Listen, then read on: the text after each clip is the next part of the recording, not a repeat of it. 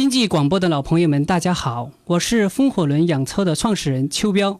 一言不合就直播，参与互动闹闹嗑，请大家收听 FM 幺零幺点五创客帮，加入经济广播创业者微信社群 CKB 幺零幺五，让创业干货飞一会儿。如何微信参与呢？大家点开微信主页右上角的加号，点击添加朋友，在文字栏当中输入 ckb 幺零幺五就可以加入到创兄创业路上不孤单我们的微信社群当中了。重庆经济广播电台的朋友们，大家晚上好，我是风火轮养车的邱彪。风火轮是怎么想到这个名字的？最开始呢，我们想这个名字也是真的是想了很多，比如说包括也想过那个什么三六零养车啊。最终我们选择风火轮，是因为我们主营业务啊，最开始是做轮胎，所以我们呃用轮子去想，然后这个周边有没有一些特别容易朗朗上口的、容易传播的这种名字？风火轮有一天我突然想这个名字，哎，觉得还可以。然后我们几个那个创始人一商量，觉得还行，我们就使用了。结果我们最开始是想用那个吹风的那个风。后来我们犯了一个错误，其实我们之前商标这些都已经设计好了，然后一就一去注册，发现发现这个已经被别人注册过了，所以说我们就没有办法，后来就只有改改成了这个火字旁这个风，那么正好也切合了我们这个项目的一个呃我们想要去做的一个方向，就是我们要这个服务啊要快，而且那个二零一四年我们刚刚想到这个项目的时候啊，那个互联网思维啊讲的特别多的就是口碑啊。那个要速度要快呀，然后这些比较主流的，尤其是小米的这些主流的互联网思维，所以我们觉得这个“风火轮”这个字还不错。另外一个应景就是什么呢？“烽火”两个字其实是我们在古代它是那个救急呀。所以我们就想着说，哎，这个项目本来就是要去做这个轮胎的一个救急的服务啊。那么一般车主他他的轮胎坏掉了，或者是说我的车坏掉了，特别着急，特别着急。所以说我们这个“烽火”这两个字也正好切合了我们这个服务。所以我们就想哈，哎，“烽火轮”这个名字还不错。那你之前的话是从事的什么行业呢？就是在创业之前，其实跟这个是完全不相关的。我是做了差不多七年的房地产网络媒体。为什么突然想到说做这个汽车这一方面呢？当时想到做这个项目，其实是机缘巧合。我觉得这。个是给到一些有准备的人。我因为我一开始就一直想创业，然后正好有一次机会跟一个朋友一起吃饭啊，和我们的现在的合伙人，然后见面聊了一下，他正好介绍了他这个项目，然后呢，我就跟他说我有一个想法。然后呢，他说哎还可以，当时我就睡不着，一晚上都没睡着，然后就回家连夜赶了一个商业计划书啊，然后去找我们的合伙人，然后去谈这个事情。当时你的合伙人是做什么行业的呢？他本身就是做这个呃轮胎的这个经销商。怪不得一开始的时候想到这个风火轮了啊，是他就是做传统的这个轮胎啊，轮胎的经销商嘛。呃，我们做风火轮做轮胎轮胎养护哈，就是这种更换，但是这一方面其实市场是个红海啊。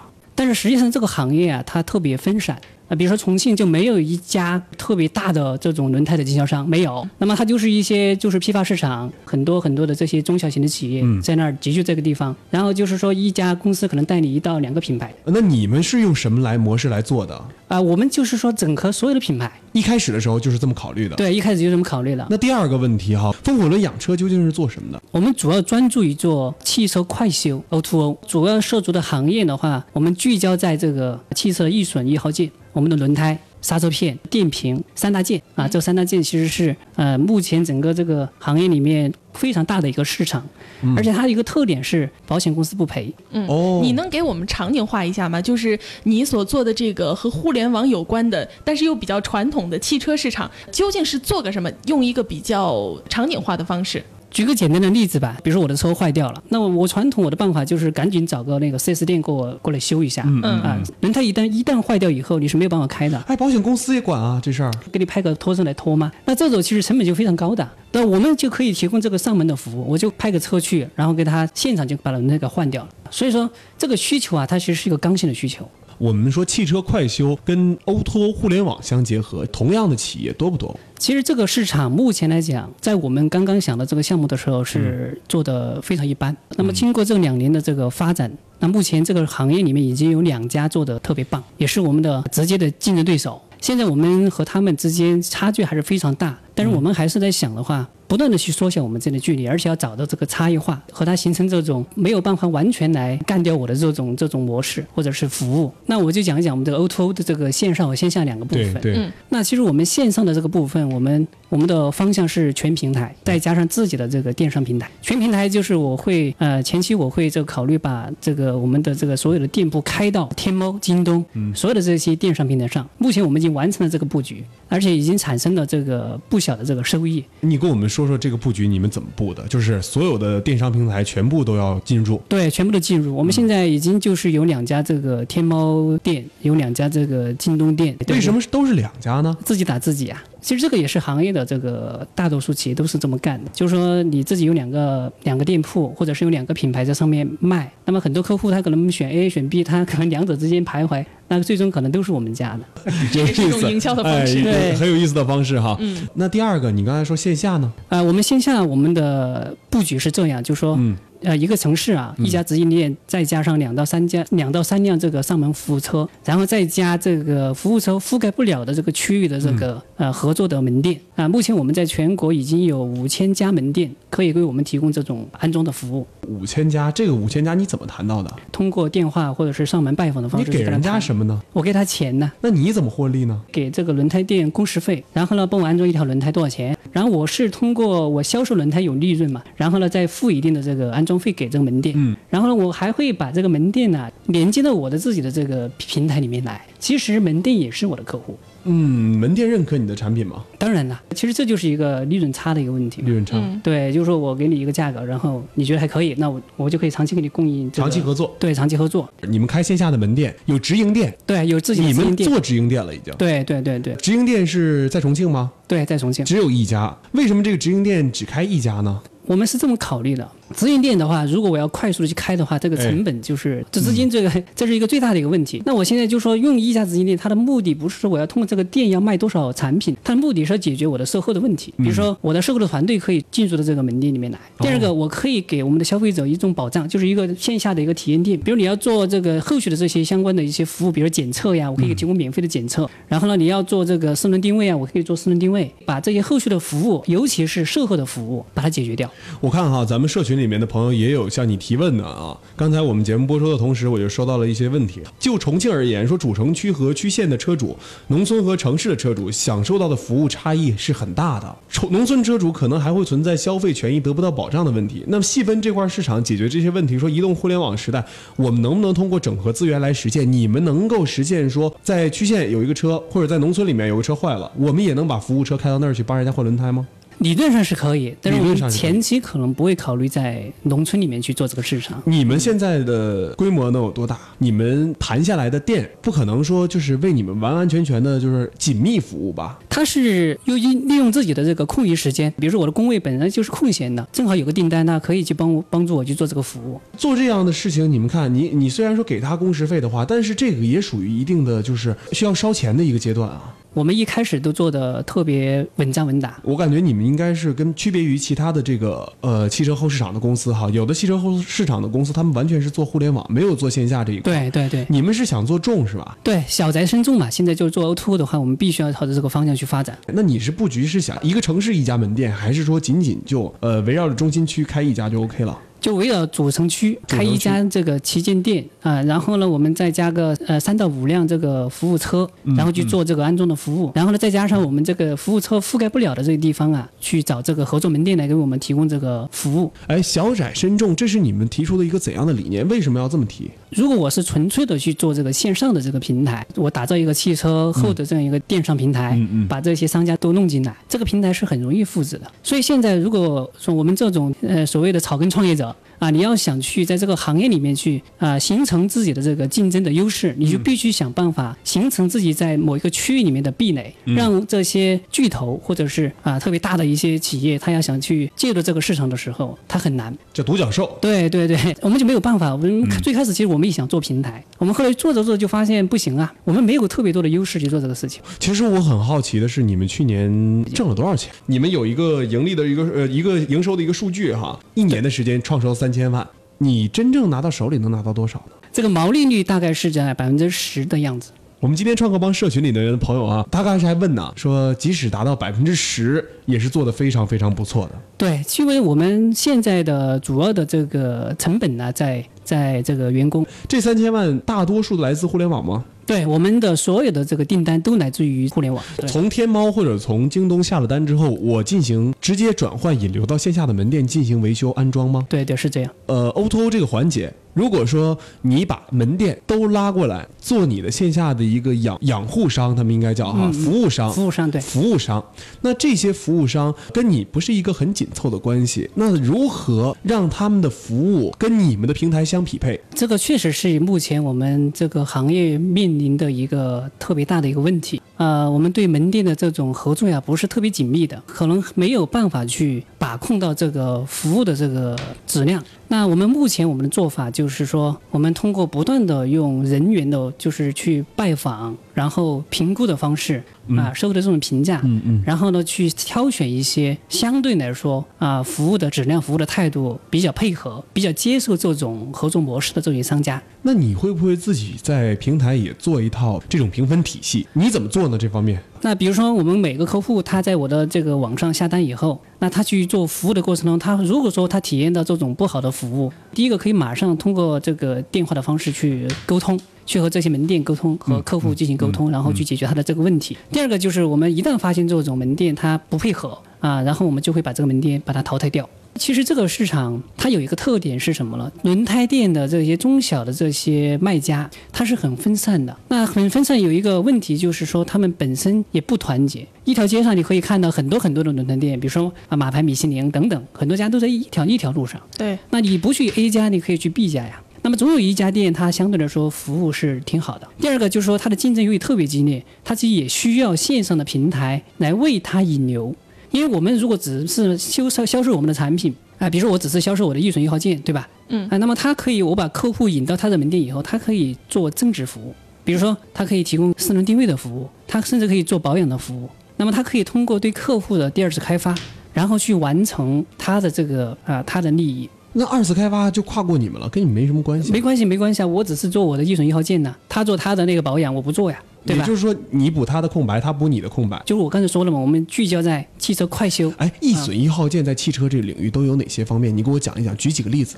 呃，就是轮胎一个啊，然后那个刹车片啊，然后我们的那个电瓶，包括我们的这个底盘啊，底盘也是易损一号件。那你们这些易损一号件的一个价格的话，会是比较便宜的吗？这个其实很多的车主也也会很关心。对，那个那说的就是我们风火轮的话，我们啊有一个比较大的一个优势，就是说我的产品的价格，因为我是集采。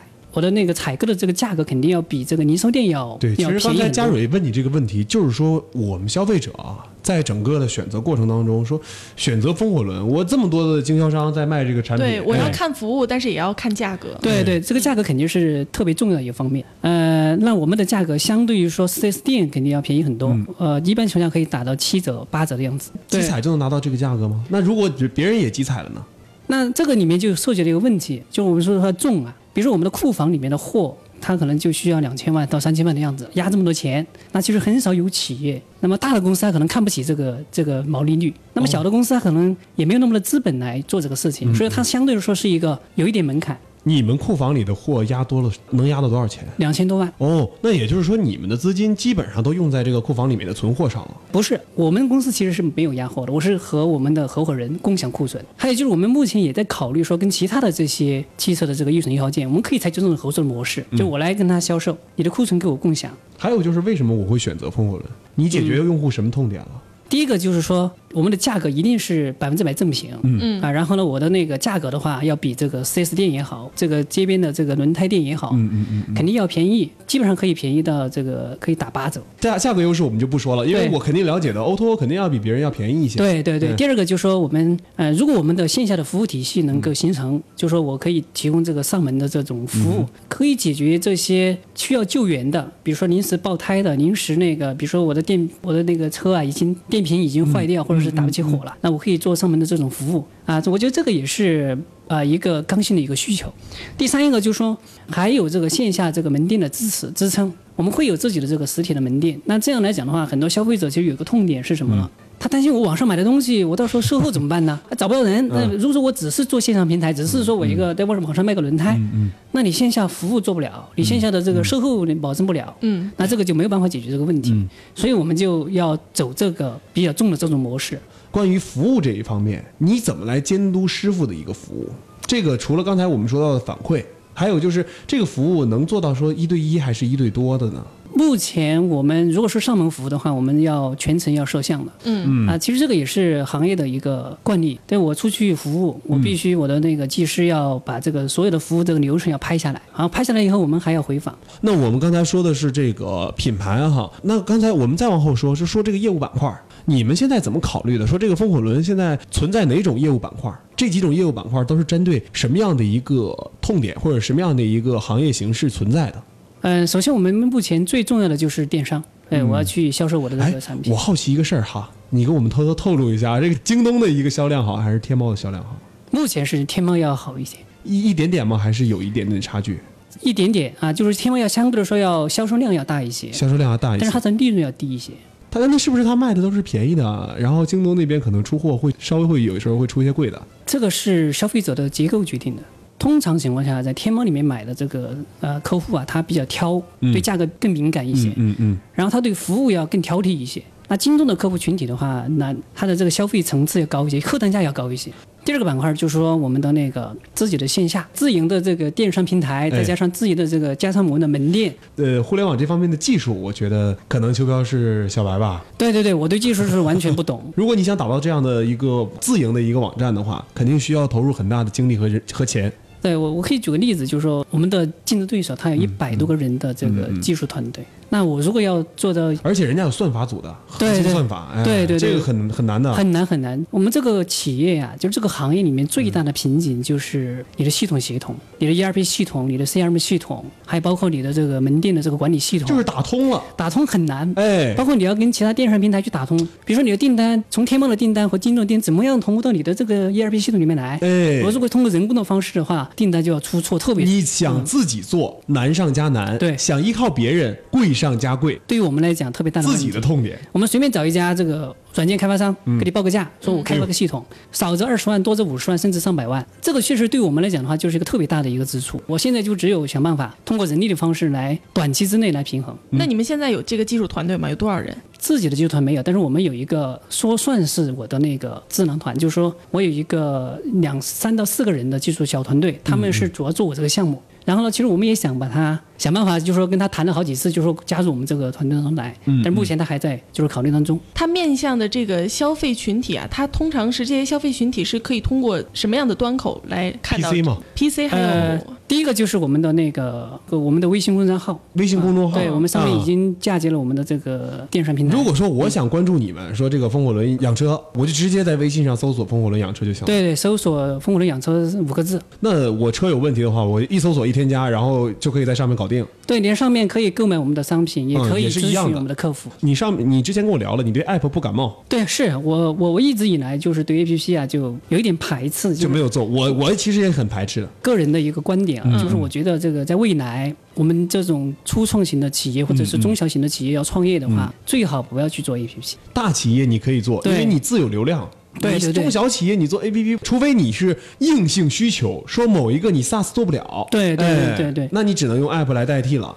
还有就是说，我们的对那个 to B 的这个，比如说我们的商家管理的这嗯个端呢，可以用 A P P 做。但是我们的面向给我们的终端消费者，我们的 C 端的话，啊，手机端的网站其实也可以解决这个问题对，。现在我刚才说的 SaaS 的一个模式都已经很成熟了，对，很成熟。对你根本不需要说直接镶嵌进去就 OK 对了，。而且我们这个行业啊，因为它低频嘛，它低频的话，你去做个 A P P，它可能一年都用不上一次。我觉得养车其实对于车辆车的保有量来说，应该是高频吧。呃，我指的是说，相对于说像洗车其呀、他行业吃饭呐、打车呀，那肯定就是低频嘛。你可能哎一年就用个一次或者是两次，最多两次。呃你们 PPT 里面提出一个目标哈，嗯说做这个中西部最大的那个汽配电商，你们做到了吗？在重庆，目前我们肯定就是做的最最大的。这个行业重庆可能没有，几乎没有商家来做几乎为零。对，几乎为零。这个行业它确实是存在这个，比如说人才很匮乏，嗯，整个重庆在电商这个领域里面就很少有这种做的特别大的这个企业。那你刚才也提到了说，这个平台的话，它是属于一个低频的行业，那怎么去解决这个低频这个问题呢？我们是这么考虑的啊，啊、第一个问题是说，我们的那个产品，我们在不断的在想办法把它丰富起来，嗯就想办法从 低频到高频。我现在做轮胎，然后接下来我做这个刹车片，然后我做这个电瓶，对吧？然后呢，做这个包括说机油，我们也可以考虑做。那么当我们这一产品相对来说比较丰富的时候，这个低频呢，它就变成了一个高频。比如说你上半年可能换轮胎，下半年可能换，我需要换这个刹车片，哎那么可能只有一次消费可能变成了重复的这个消费。哎，你们现在做这个汽车后市场，刚才你说的几个是做这种易耗件的对更换，你以后会不会涉及到小东西的一些更换，不排除要就是引进这个这个这个品类。比如机油滤芯儿，对对对对对。这些你可能未来都会涉及到的。对我们前期还是想把这个主要的几个大件做好，因为这个市场啊特别大。我们其实自己算了一下，就轮胎这个市场一年就是一千亿的市场，因为全国有这个差不多接近两亿辆汽车，每一辆汽车差不多每一年要换一条轮胎，平均算下来，那你一年换一条轮胎，其实就是一条轮胎的价格大概在五百块钱左右，你看就是千亿的市场一。年一辆车换一个轮胎，一年一辆车要换两次这个空气滤子、空调滤子，吧？对对对这个真的是很大的很大的市场垂直垂直下来之后，你整个的这个内容会包到里面，包很多。对，到时候就可以做成那种一站式的，只要这个汽车买了以后，所有的后续的一些内容都可以在你们这个平台上那。是理想状态。呃，嗯这个可能巨头可以会考虑这么做。如果我要做垂直这个领域里面嗯小宅深重的我来做的话，我没有办法去跟他 PK 呢，我就只有在某个细分里面细分的市场再细分，然后我把它做的最强，做的最专业。这个平台目前做的是这种，就是很小啊，就只做三类。你是想用这三类积累你的原始用户，是这个意思吗？对，是，刚才你说一个毛利率只能百分之十，是吧？哎，差不多。那你一年做这么多的内容，付出了人力成本，剩下这百分之十，你团队挣钱吗？实话讲的话，现在是盈利的。我看到这么多的这个汽车后市场的一个公司，一个个的倒掉哈，大家互联网上也说，去年、今年都在说说这个市场不好做。大家看起来说一片繁荣，但其实挺难的做着，你肯定感觉到难了。但是你为什么能活下来？我觉得，首先我们一开始就没想过要去烧钱，就是我们跟那个我们的合伙人，就是一开始就想着说，我们一定要自己要养活这个团队，所以我们没有想过说大规模的去前期去扩张，比如说扩张我们的那个门店，扩张我的副车。我的想法就是一开始我们要把我们的 C 端，就是我们订单要把这个问题解决，所以我最开始做的就是要做这个线上。先开起来，然后先把我们的销量先跑起来。我只要有流水，我有这个流动资金，那我这个项目就没有问题。我所以，我们是这么去去去考虑的。那我们看到很多，比如说上门养车呀，这些它倒闭的原因，就是说个人观点啊，就是因为它一开始就是它本身就不盈利，它是要靠补贴的方式，靠补贴的方式去获取用户去关注它的 APP，呃，去下载它的 APP。然后呢，订单量却是低频的，比如说养车也，就保养也好，在我们看它都是低频的。对，而且这个客户他不一定非要去你的这个用你的上门的服务车去保养啊，他完全可以到我的我的那个小区旁边的这个这个街边的这个保养店去去做一个保养。所以他的需求本身不是一个特别特别刚性的一个需求，而且现在还有百分之七十以上的用户还是愿意相信四 S 店。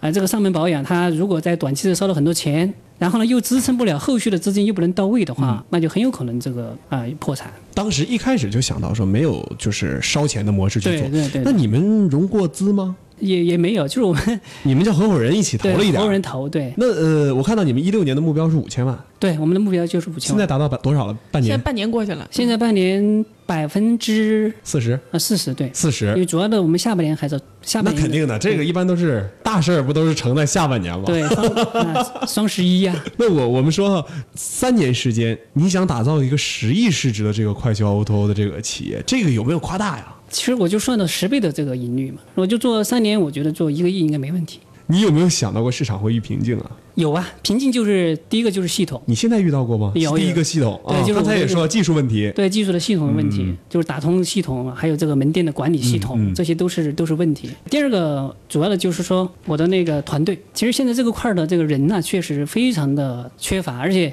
创业型的公司其实招人挺难的。尽管现在的这个创业的这种氛围还是挺好的，但是其实创业公司招人还是挺难的啊，尤其是找的这种啊又能做事情啊，还能够跟你志同道合的人特别难。创业企业招人特别难。那除了这一块儿以外的话，你还能给我们的创业的朋友们一些什么样的建议呢？最重要的还是坚持吧，我觉得。坚持。其实很多创业者都说坚持，坚持很重要。可能不光是坚持梦想吧，坚持一份情怀，坚持一份自己想做这份项目的一个初衷。